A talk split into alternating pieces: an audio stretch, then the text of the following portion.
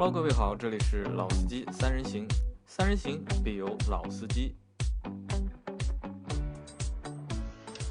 好，Hello，大家好，欢迎收听老司机三人行。然后上一期节目我们聊了韩国车，对吧？阿 Q，你前面好像有一句话没说对吧？要要不要在这集的开头补充一下？呃，做一个补充吧。那韩国人的车呢？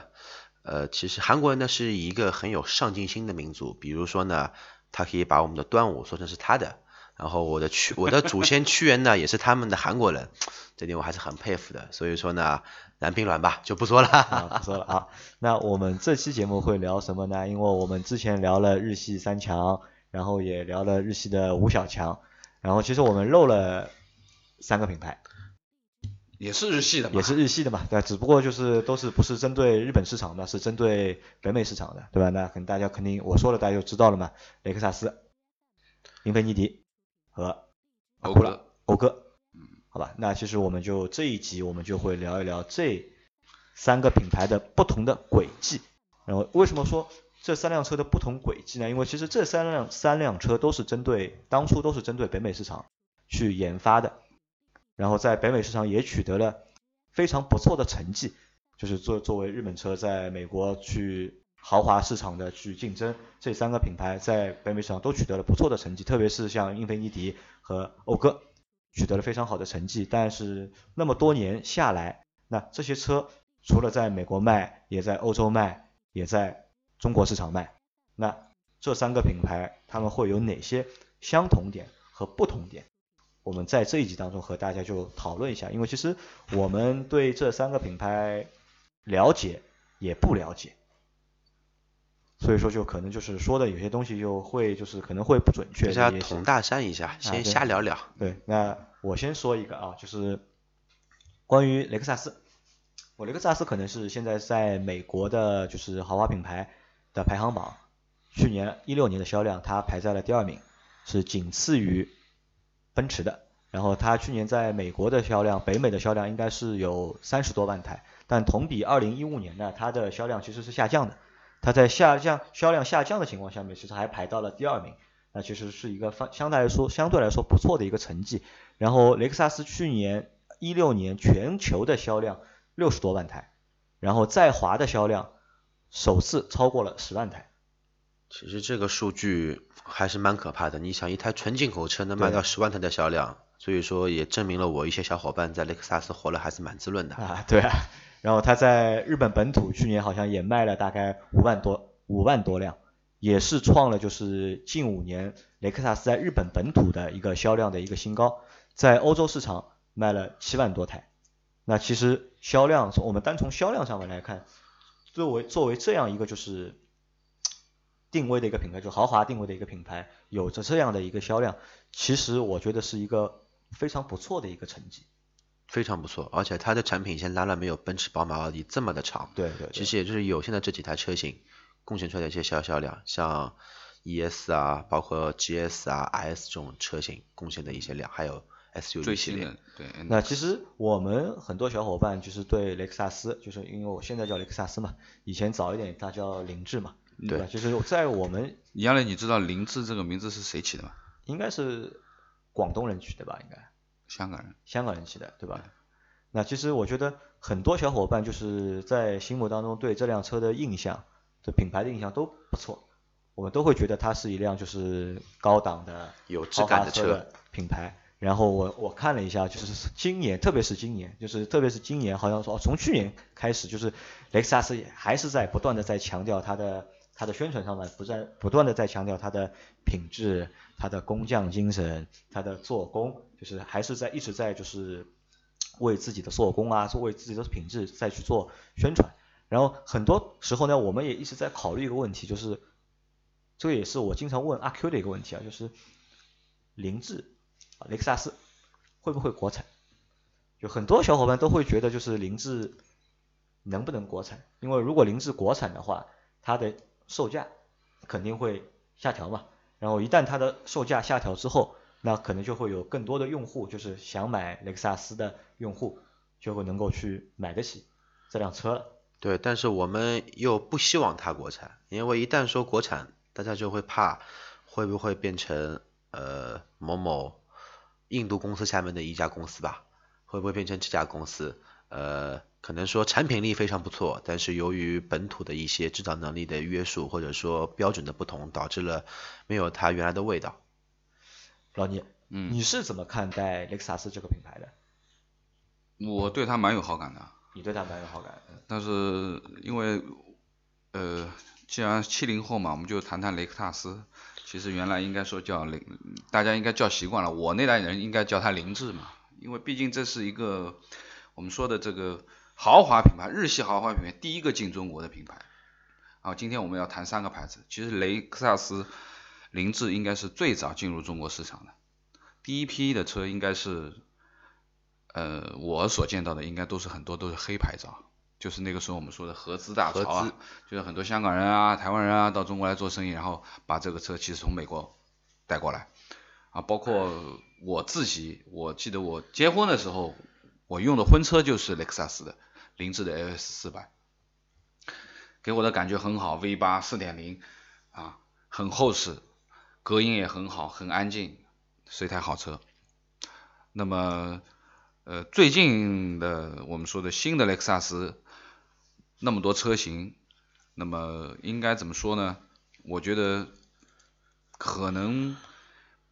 没有我原来的那种，我认为原来的那种厚重感少了。当然，它可能更符合现在年轻人的标准啊，更加活泼了啊，更加看上去动感了。包括我们现在说，现在丰田也把最新的涡轮增压的技术也也用到了雷克萨斯上面。那么应该说。好车还是好车，它的做工各方面都真的是非常的好，无可挑剔啊，特别是内饰，它的这种氛围感非常的好。而且凌志的凌志的呃雷克萨斯的小伙伴一直会宣传他们的，因为是进口车嘛。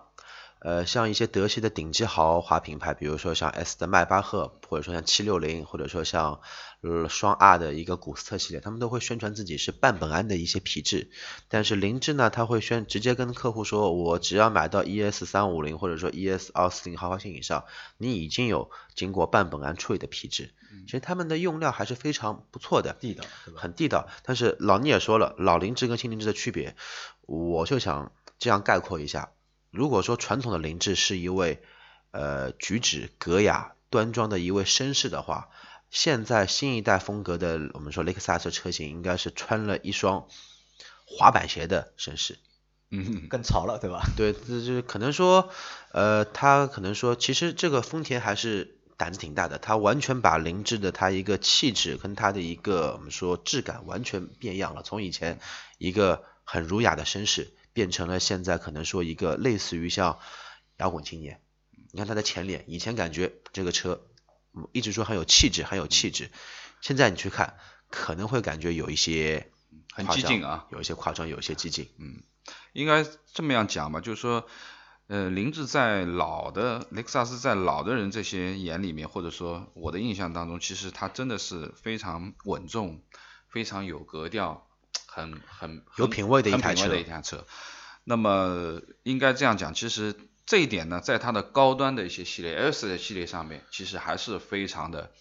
包括 LS 六百啊，LS 那个四六零啊。因为我原来公司的老板就是一辆四六零，一辆六百 H，啊，那个车真的是啊，当然不是现在这一款啊，不是现在这个第一代第一代啊，不应该第二代，就上面那一款，上面那一款还是很稳重，还是很豪华。很很很舒服的，那么但是就是说现在因为可能呃德系的逐步逐步开始抢占我们说的年轻人的这部分的市场啊，它的这个方向包括它的这些产品的系列啊，GS 也好啊，NX 也好啊，RX 也好啊，其实它现在逐步逐步都在年轻化啊，而且呢它的前脸啊更具有攻击性，看上去。对，其实我发现一个特点，这个可能说也是目前你也没办法否认。汽车市场的一个风向潮还是在于德国的一些重工业，我们说发达的一些地区。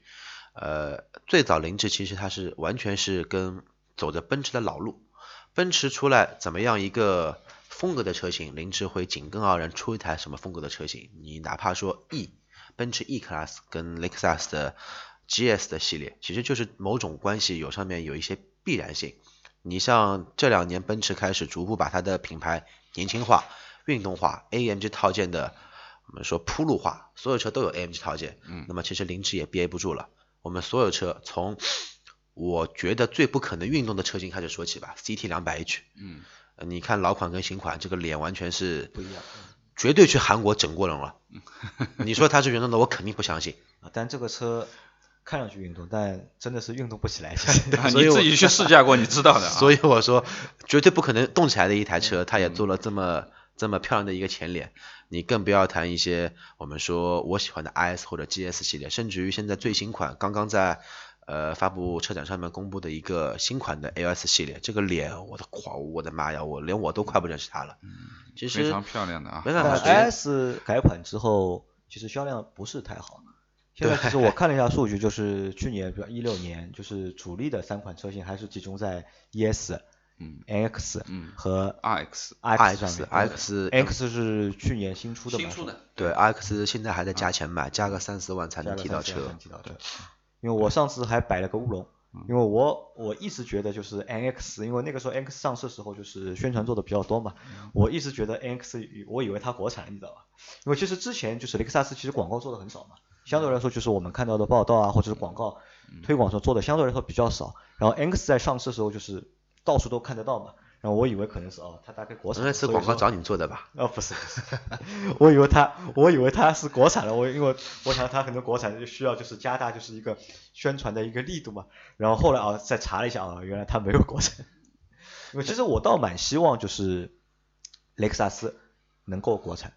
嗯，但是我觉得雷克萨斯不太可能国产，太我也不太希望它国产。你觉得不太可能国产的原因在哪里？呃，我觉得，因为我看过一篇纪实频道，它是以视频的形式说凌志工厂的一些工匠，他是之前有在丰田的工厂从事过这一个组装线多少年以上的经验的一些精湛的工匠，才可以去有这个机会去到雷克萨斯里面做进修，进修完毕之后再做一个车辆的组装的一个工作。呃，这种精神是目前我们目前这一个阶段达不到的，对吧？达不到，也是我们产能上面其实缺失的这样一个东西。不了的是。对，但是我们不能否认，其实凌志也给我们带来很多很先进的一些技术。你比如说，全世界第一台量产的八速变速箱，就是由雷克萨斯 S 呃 LS 四六零上面来做一个安装的，包括全世界第一款大排量的油电混合动力车，就是 LS 的六百 H，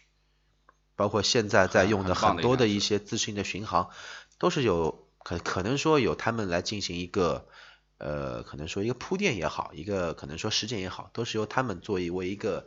我们说引领者吧，在某一些层面上面。所以说现在你可能说听见八速变变速箱，觉得哎呦都八速，但是这句话应该在十年前了，十年前零七年的时候，你有台八速变速箱什么概念？哇靠，奥迪最多七速，还而而且还是不稳定的呃一些系列，大众只有六速或者五速，日系车普遍都只有四速的时候，你出来个八速的，吓你一跳了。因为凌志在去年在中国，我看它的那个就是豪华车的一个销量榜上面，它排到了第四、第五位应该是，然后前三位肯定是 BBA 嘛 BBA 对 BBA 加一个凯迪拉克吧对，第四位是凯迪拉克嘛，凯迪拉克其实也很猛，就是去年一下子就超到了就是第四位嘛，优惠这么多，能不猛吗？啊，然后第第五名就是雷克萨斯。其实我觉得就是不管雷克萨斯是在美国的销售情况和在中国的销售情况，包括在日本本土和欧洲市场，那么针对它这个级别的品牌来说，就是能够做到现在目前这个情况，我觉得是非常不错的一件事。真的非常不错。好吧，那我们这个林志一个可能谈的时间比较多，就谈了将近十四十四分钟啊，因为可能也是因为林志有太多东西可以去让我们去说嘛，对吧？那然后我们现在再来谈一谈就是英菲尼迪。对，这个你说第二哎的，我说嘛，你是英菲尼迪哎车主啊哎我是英菲尼迪车主啊。其实是这样，就是我选英菲尼迪，其实当时也没有什么，也没有过做过比较多的考虑，只是觉得就是看上去那个车，我觉得还还行吧。因为那个时候呢，我是一直比较偏爱就是德系车，我之前都是一直偏爱德系车，然后我想让自己去做一些尝试嘛。因为我因为我之前说过，就是我像前面一些节目，就是我是肯定不会考虑韩国车的。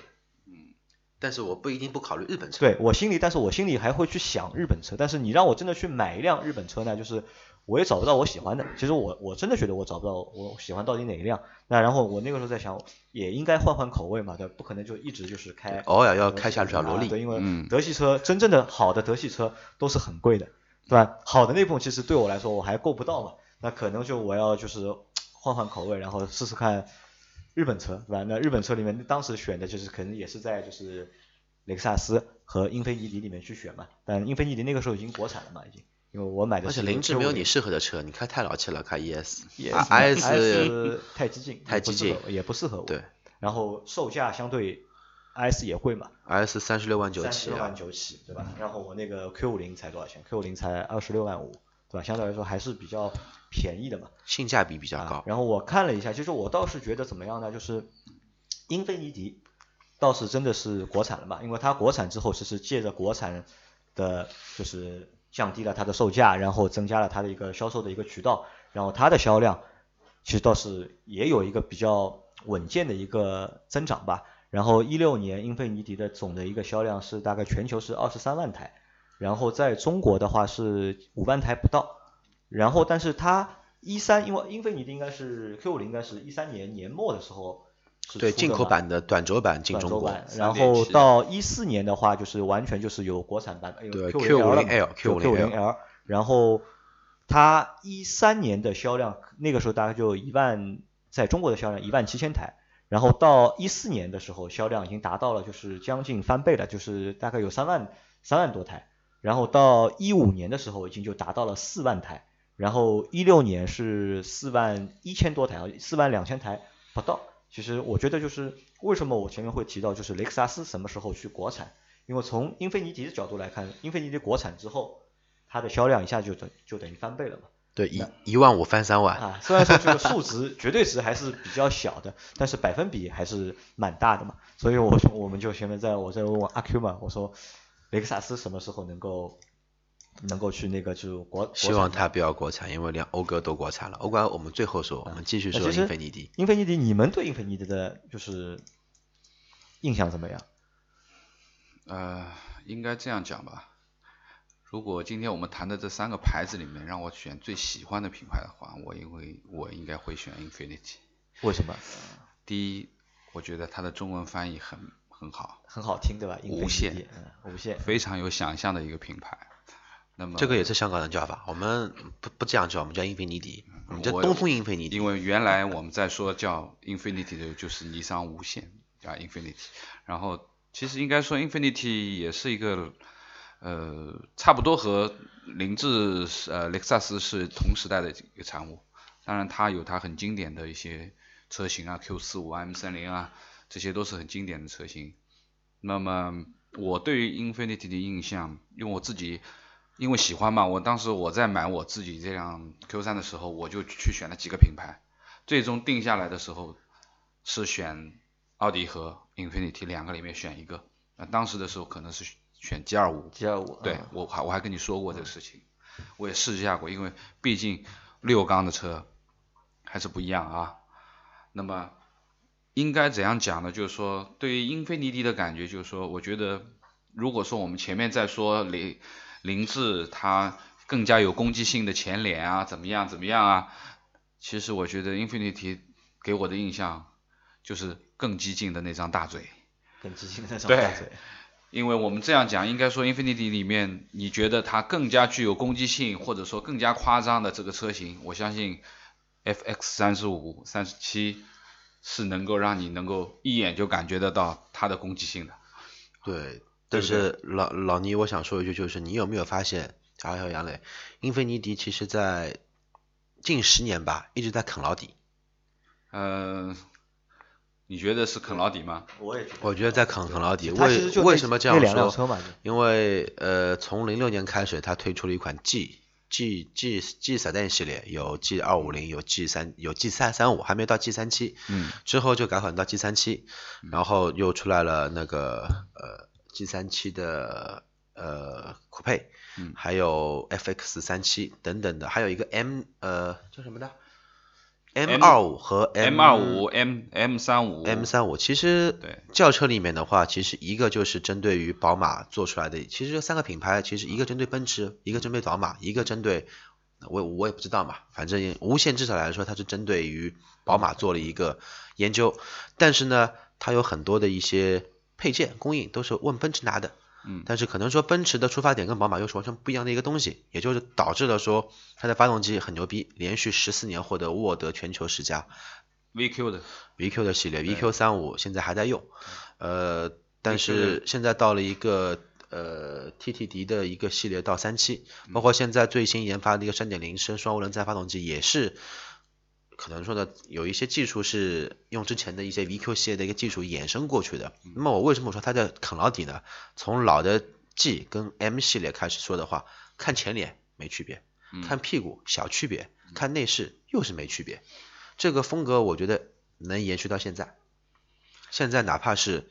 呃 Q 五零，还有一个 Q 六零，其实内饰跟外观我觉得是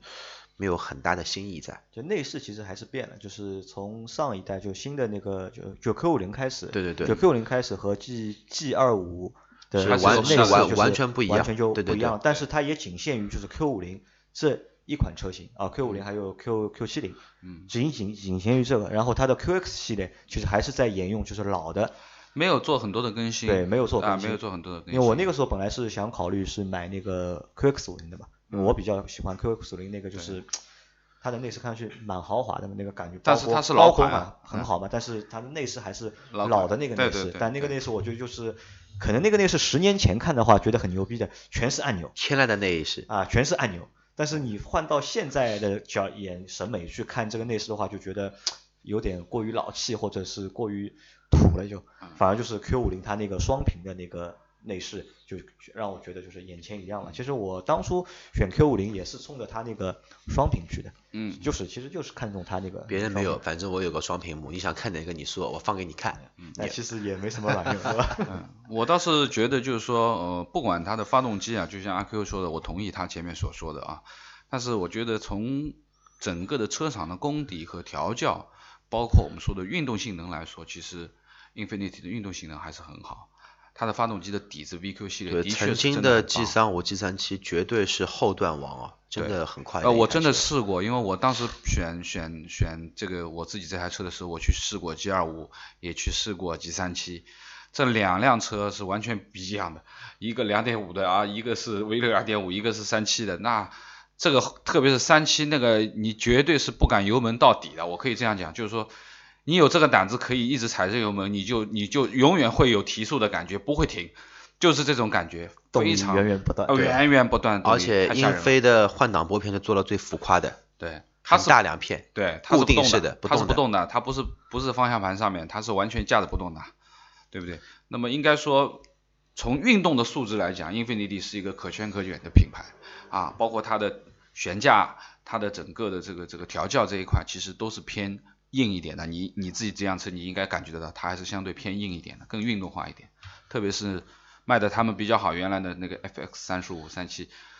啊，那真的是很硬的，你看的那哦，是 F 哦是呃，就是现在的 QX 对7 0就是 Cooper 型的呃酷配型的，其实那个 SUV 出来，其实那个时候也就只有 X 六和 FX 三五两个车可以做选择。神车，但从就是一六年，我们就但我们拿一六年和一五年的数据去做一下对比啊。一六年和一五一五年的数据去做对比，其实会发现就是一六年的增幅其实非常小，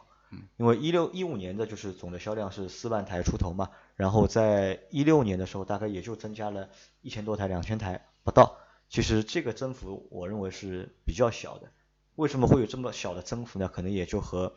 阿 Q 前面说的那个那些问题一样，就是可能还是产品过于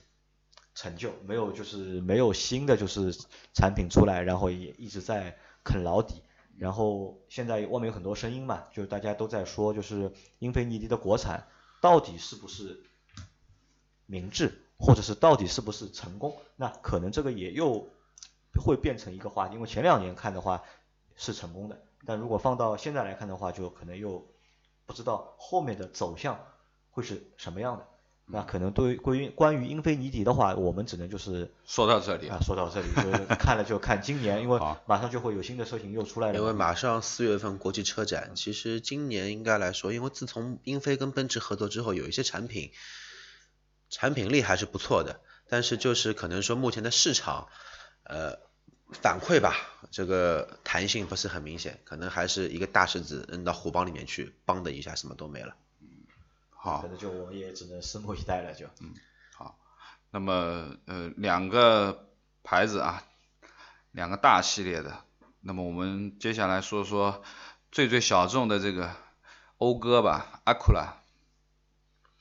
阿库拉的话，我觉得你说它小嘛，我觉得其实也不小，因为阿库拉是最早进北美市场的，对，而且也是最早在北美市场占领就是那个份额的，因为他那个他进北美应该是八六年的时候进的北美，然后在八七年的时候已经超过了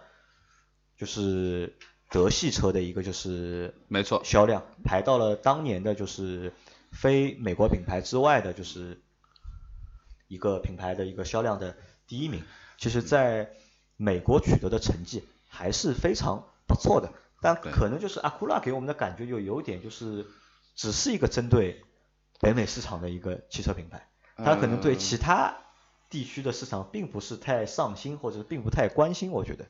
呃，我觉得就是阿库拉的话，应该说在中国市场，应该说是可以销售，应该可以说用惨淡来形容吧。这三个牌子里面最惨的一家了，一年可能也就卖个一两台、一两千台，甚至于老倪，我觉得应该这样形容：惨不忍睹，惨淡不足以呃更加生动的展现，啊，惨不忍睹比较但。是说实话，车子的话，我们只论车啊，我们不谈它的销量的话，前面因为杨磊已经说了，在美国市场，其实哎，美国市场讴歌是卖的很好的，特别是它的 MDX 啊，销量是真的很厉害的一辆啊全尺寸的大的 SUV。那么应该这样讲，作为呃讴歌在中国啊，呃我弟弟前不久刚刚买了一辆 MDX 啊，在去年年底的时候你弟弟也，是我认识的所有朋友当中唯唯一一个 讴歌的车主。对，因为而且呃很惨的一件事情就是他他的讴歌的 MDX 还是一四款一四款啊，对，那么是去年年底买的，其实是库存车啊，因为一七款到现在还没上嘛。那么应该怎么说呢？嗯、讴歌的确是一辆好车，是一辆充满驾驶乐趣的好车。讴歌的 CDX 好像国产了，对吧？对，是应该是去年国产。对对对，去年应该是去年年底就有了嘛，但是、呃、到底销量怎么样啊？看势头不错啊，因为我也去过两三次讴歌的这个门店，现在已经有两家了，原来在上海只有一家，就在五角场那边只有一家店，现在已经有中村路第二家店了。那么我也去看了一下，的的确确豪华程度不次于 BBA 啊里面的啊豪华程度，包括它的设计。它的换挡都是按钮式的这个换挡啊，整个的这个氛围这一块绝对是没有任何的问题。CDX 对，买多少那么钱？呃20十吧万出头二十二万多吧，二十二万。对，呃二十二万多。最 GLA 减四万的价格可以买到一台同样国产的 CDX，而且动力比一点六 T 的奔驰强哦，强哦，它是一点五 T 啊，但是高调教的。比比皇冠好不好？比皇冠比皇冠怎么这怎么比说呢？啊这个这个好像就是一个小块路在跟一个火车在比，这个没法比。对我们的王琦在考虑买皇冠版，不是让可以让他去看一下 CDX。对，完全是两码事。那我只是说，就是关于讴歌这一块，其实它的真的技术这一块也是非常的强啊，包括就是说它的超级超级四驱的 SHAWD 对对这个 SHAWD 的这个四驱啊。啊，带着可以调，我们说带着弯道功能的四驱啊，这我记得好像应该是讴歌开发出来这 SHAWD 之后，好像影响了 Helixon 呃啊。汉呃汉德森，我不知道有没有读对啊？对汉德。那个那个，它有一个第五代四驱系统，它带一个左右的一个多片离多片离合器的分配，对我觉得应该有一些影响。对，这个其实是在弯道里面可以起到一定的作用。当你觉得车子过弯过不了的时候，它可以在里面给你带掉一点刹车，让你这个弯拐得更小，更加平稳。它就类似于一把带动态功能的差速锁。对对，而且呢，就是说像它的这个可变气缸的 VCN 啊，它的可变气缸，包括 MDX 可以三缸、四缸、六缸的工作，包括我们说的 RDX 它可以三缸和六缸的工作啊，其实它是从环保这边的角度上讲也是蛮出色的啊，包括本田本身就有的它那个 VTEC 的这个可变气变生成的这个，就技术层面应该是很强劲因为本田就是黑科技多嘛，就是啊对吧？对，那我说说为什么本田，嗯啊讴歌讴歌讴歌不能说本田，大本田吧，呃，为什么在中国会这么惨？那么我作为一个从业者，我可能会从两方面去分析它。第一个，它的定位；第二个，它的一个产品线。第一个定位怎么说呢？它可能说早期来中国太过于自信，太过于自信，因为早期在中国卖的车型无非只有三款：TL、RL 以及 MDX。MDX 那个时候定价已经跟奔驰的 ML 三五零定价差不多了。那么在那个包括现在吧，看脸看牌子的年代，反正我是不会去买它。虽然我是半个本田控，但是我还是会买一个逼格更加高的奔驰，毕竟是个大奔。那说了 MDX，我们再说一下 TL 跟 RL。为什么我会对 TL 跟 RL 印象这么多？因为刘德华我的偶像为他做了一个代言，燃并卵，什么都没毛用。然后这两个车型就停产了，反正马路上也没看到过几台。试驾我去试驾过一次，应该是 RL 3.5自吸前驱，呃，其实在我看来就是一个大号的雅阁，因为雅阁当时候也有3.5自吸前驱的车。啊，你前面说到代言人，我和你们说个笑话好吧？就是我们可能就这期节目时间快到了嘛，就是我们就以这个笑话是来结束。就是沃尔沃，这个笑话我是今天刚刚听到的。沃尔沃 S 九零上市的时候，找了一个代言人，嗯，也是香港明星。然后在发布会的时候，这个代言人没来，厂方已经以为代言人合同已经签掉了，但其实代言人合同根本就没有签。